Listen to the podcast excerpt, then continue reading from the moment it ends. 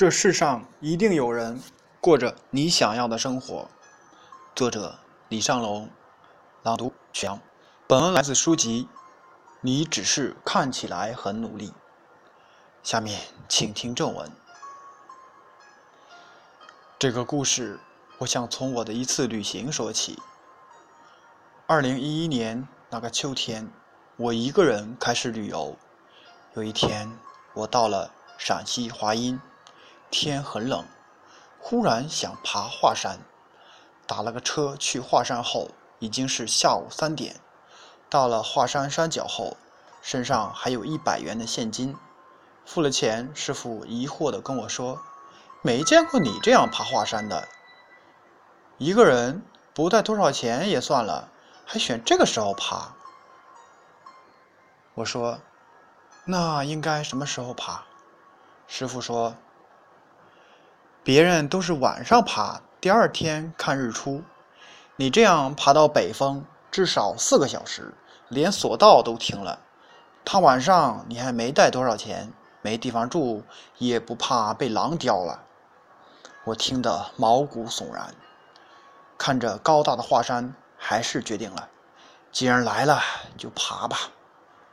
和别人不一样，有一个好处，就是你不用忍受人潮拥挤和交通。以及人流窜动的景点，与众不同，并不代表我错了。那天我一个人听着秋风瑟瑟，看着山下的落叶，心里不停地打着退堂鼓。我只记得那条路很漫长，自己走得很快，因为一个人爬一座山。还是会担心有狼叫声，或者来几个绿林大盗拿着砍刀。那个时候，我能做的肯定就是跪地求饶，把身上的七十元钱都给他们。路边，一个步履蹒跚的老人在翻着垃圾桶。我问他：“大爷，最快多久可以到达北峰？”大爷没抬头，说：“四个小时。”我说。如果我这么年轻去爬呢？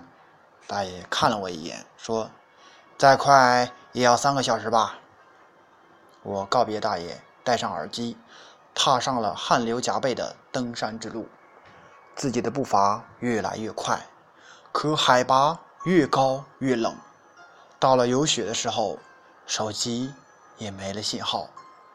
我依稀记得，有一条特别陡峭的路，几乎是垂直的。是要用手抓着锁链使劲爬上去的，可是只要徒手碰到那根链条，就会冻到刺骨，甚至会粘在那里。我看看自己的双手，犹豫着究竟要不要爬。可是看了看身后，已经爬了一半，回头也不可能了。就像你划船划到湖中央，往前不行。往后也无路可退，还不如赌一把往前走。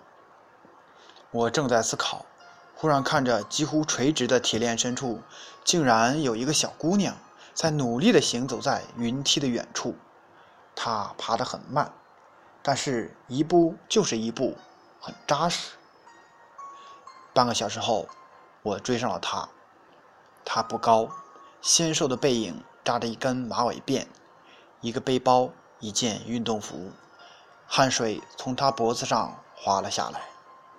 他的手上没有手套，小手冻得通红。我放慢速度喊：“你好，前面还有多远到山顶啊？”小姑娘显然是惊住了，看了我一眼，不像是坏人，就笑着说：“爬吧，太在乎终点，就失去爬山的意义了。”那个高度上。温度已经到达零下了，冷风吹着我们的脸，钻进我们的衣领。那段路，我和他一起走的，不快，但是每一步都很扎实。忽然明白，其实每段生命都是在行走，终点什么的不重要，因为都是固定的。唯一不确定的是行走的方式和路边的风景。后来，我们到达了山顶。我算了时间，是二小时四十五分钟。我们坐在一个亭子边上。我说：“他们说我三个小时才能到达北峰，我还是突破了他们的预测。”他笑笑：“他们说的不一定对啊。”我拿出一瓶红牛递给他，问：“你是一个人旅游吗？”小姑娘说：“对呀，我一个人。”我问他：“你不上学吗？”他说：“休学了。”其实能理解，讲课那么长时间，我去过一些学校，教学质量不好，还学不到东西，还不让逃课。有些学生专业知识没学多少。官僚气息倒是很多。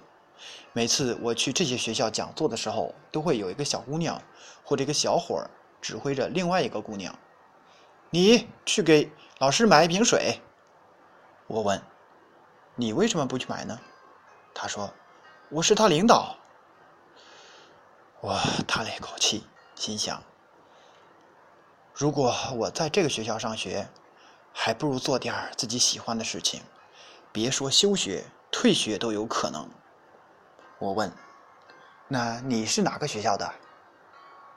可是他说：“我是复旦的。”总觉得这么冷的天不应该有鸟飞过。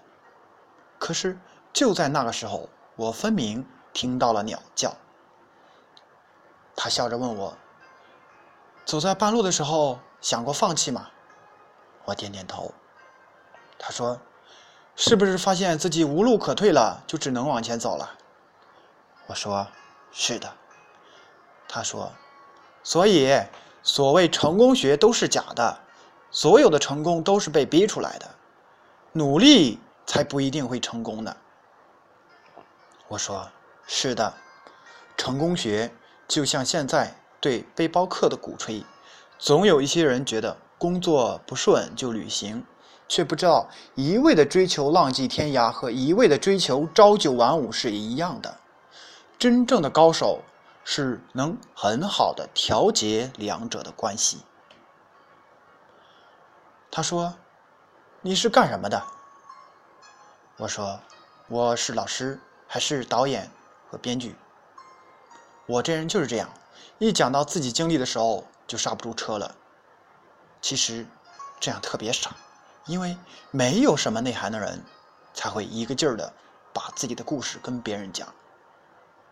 可能当时还年轻，就讲了起来。我讲到了自己英语比赛全国季军，当老师的时候打分最高，军校立功。可是他听得一直在打哈欠。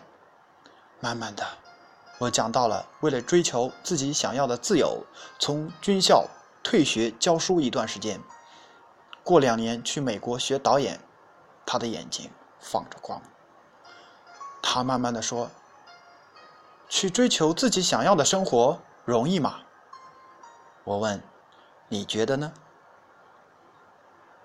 那天，我听了一个能让我记住一辈子的故事。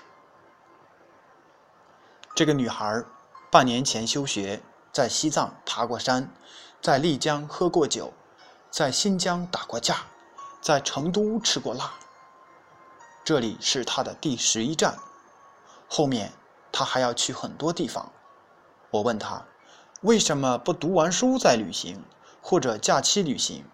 这些不矛盾啊。寒暑假再说呗。他说，这么多年一直是为别人活着，我只想用这一年为自己活第一年。我愣住了，安静的听他讲他的故事。就叫他小美吧。小美小的时候，跟所有的孩子一样，从小就被父母、老师告知：“你的梦想就是上清华、北大、复旦。”虽然她自己不知道为什么。那个时候，她的父母跟她说：“只要你考上名校，你的任务就完成了。”剩下的你也就别担心了。父母都在县银行工作，不说十分富裕，至少能做到衣食无忧。别人上培优课，他也能上得起；别人参加课外活动，他也不会因为经济问题失之交臂。他说，自己的生活就是那种很平常的中产阶级生活。更幸运的是，他的学习不差。可是这世界总是这样，喜欢在你平静的生活中加点料，才会让你看的和别人不一样。才能让你不会忘记那些不平淡的日子，才可以让你重新思考一下什么是生活。可是，对小美来说，这次料加的太重了。小美的父亲出车祸，当场死亡，肇事司机逃逸，而他的母亲每日以泪洗面。当地群众提供了一个大概能描述司机的特征。为了找到那个司机，他的母亲想尽了一切办法，终于发现，原来他是当地县里十分有势力的一户人家的公子哥，大盗只手遮天。他母亲不停的告状，却看不到希望，渐渐的，升起两鬓白发。每次去告状，都因为最后证据不足被驳回。他母亲无法看到公道，久而久之，走上了上访之路。有一次，县领导在他们家里拿着一沓钱给他做工作，他拿着钱把夏领导打了出去，红红的钞票落了一地，就像他的热血。不久。银行把他母亲辞退，公司分的房子也让他们搬走，家里的状况忽然变得冰冷了很多。他还小，但读得懂什么是眼泪。他跟母亲说：“妈，等我考上了大学，我要学法律，当律师来帮你告状。”妈妈笑了笑，跟女儿说。你一定要考上好学校。那个笑容里面充满了对生活的希望。可是，这希望的目光没有持续多久，很快就消失了。小美拿到录取通知书的那天，也是她最后一次见到母亲。他母亲以。与父亲同样的方式离开了这个世界。有时候觉得这个世界特别邪乎的，就是一些事情的发生是所有人都无法预测的，而一旦发生，就是那么巧合。但生活总是这样，把你关在小黑屋的时候，忽然让你看到一丝光芒。只要你抓住这丝阳光，顺着爬，就能看到太阳。这次司机没有逃跑，赔了一笔钱，该判的也被判了。幸运的是，之前那个撞死他父亲的人，也在最后被关进了监狱。小美哭干了眼泪，走进了法律系。她明白的是，接下来的生活。他要自己过来。我听小美讲到这里，看着她坚强的眼神和冻得通红的脸，心里很酸。我问：“然后呢？为什么休学呢？”她说：“她每天都在学习工作，因为她知道这个职业很重要，所以学得很认真。为了不耽误学习，又要养活自己，她的工作时间都是晚上。”给杂志社写稿子，帮学校做英语翻译。就这样，第一学期他赚了一些钱，考了全班第一名。因为自己优秀，又不怎么喜欢跟别人交流，朋友们就喜欢私下打听他到底是何方神圣。室友特别喜欢问他父，问他父母是干什么的，他只是默默地说，他们都是银行的人。其他的人立刻拍大腿说：“我就说嘛，怪不得学习成绩这么好，富二代呀！”每次听到这里，小美心里就很难受。她不知道这样的撒谎对不对，可是她明白，幸福就是过上正常人的生活，不被人另眼相看。每天忙于学习，还要打工，她逐渐脱离了室友、朋友的生活。他觉得自己孤单，更觉得生活像上了发条一样，看不见天地。每次学习完回到宿舍，就听到宿舍的人冷嘲热讽：“哟，又去学习啦，真牛！”他经常看着远方，夜深人静的时候泪奔，想自己到底想不想学法律，或者自己到底想要干什么。其实，那种疑问和孤独的背后，是一个深刻的问题。何处才是我的家？那天，他办理了休学，他想一个人出去走走，不管去哪里，只要走着就好。他背上了背包，去了西藏，买了《孤单星球》，查了攻略，出发了，去了那个所有人都想去却腾不出时间去的地方。当他收拾好行囊。准备离开的那天晚上，和室友喝了这辈子的第一瓶酒。那天，他的室友说：“你多好啊，可以去旅游了，做自己喜欢的事情，多幸福。”唉，我也其实特别想过这种说走就走的生活。小美说：“既然是你想要的生活，为什么不去呢？”室友说。我不像你家里有钱，我父母都是农村的。等我毕业后找一份工作之后再说吧。另一个说：“我其实也想这样一年，但不像你学习这么好，我还有很多功课要去恶补。休学一年回来啥都没有了，以后还要找工作、找男朋友、结婚生孩子呢。”说完就继续去看韩剧了。小美笑着没说话。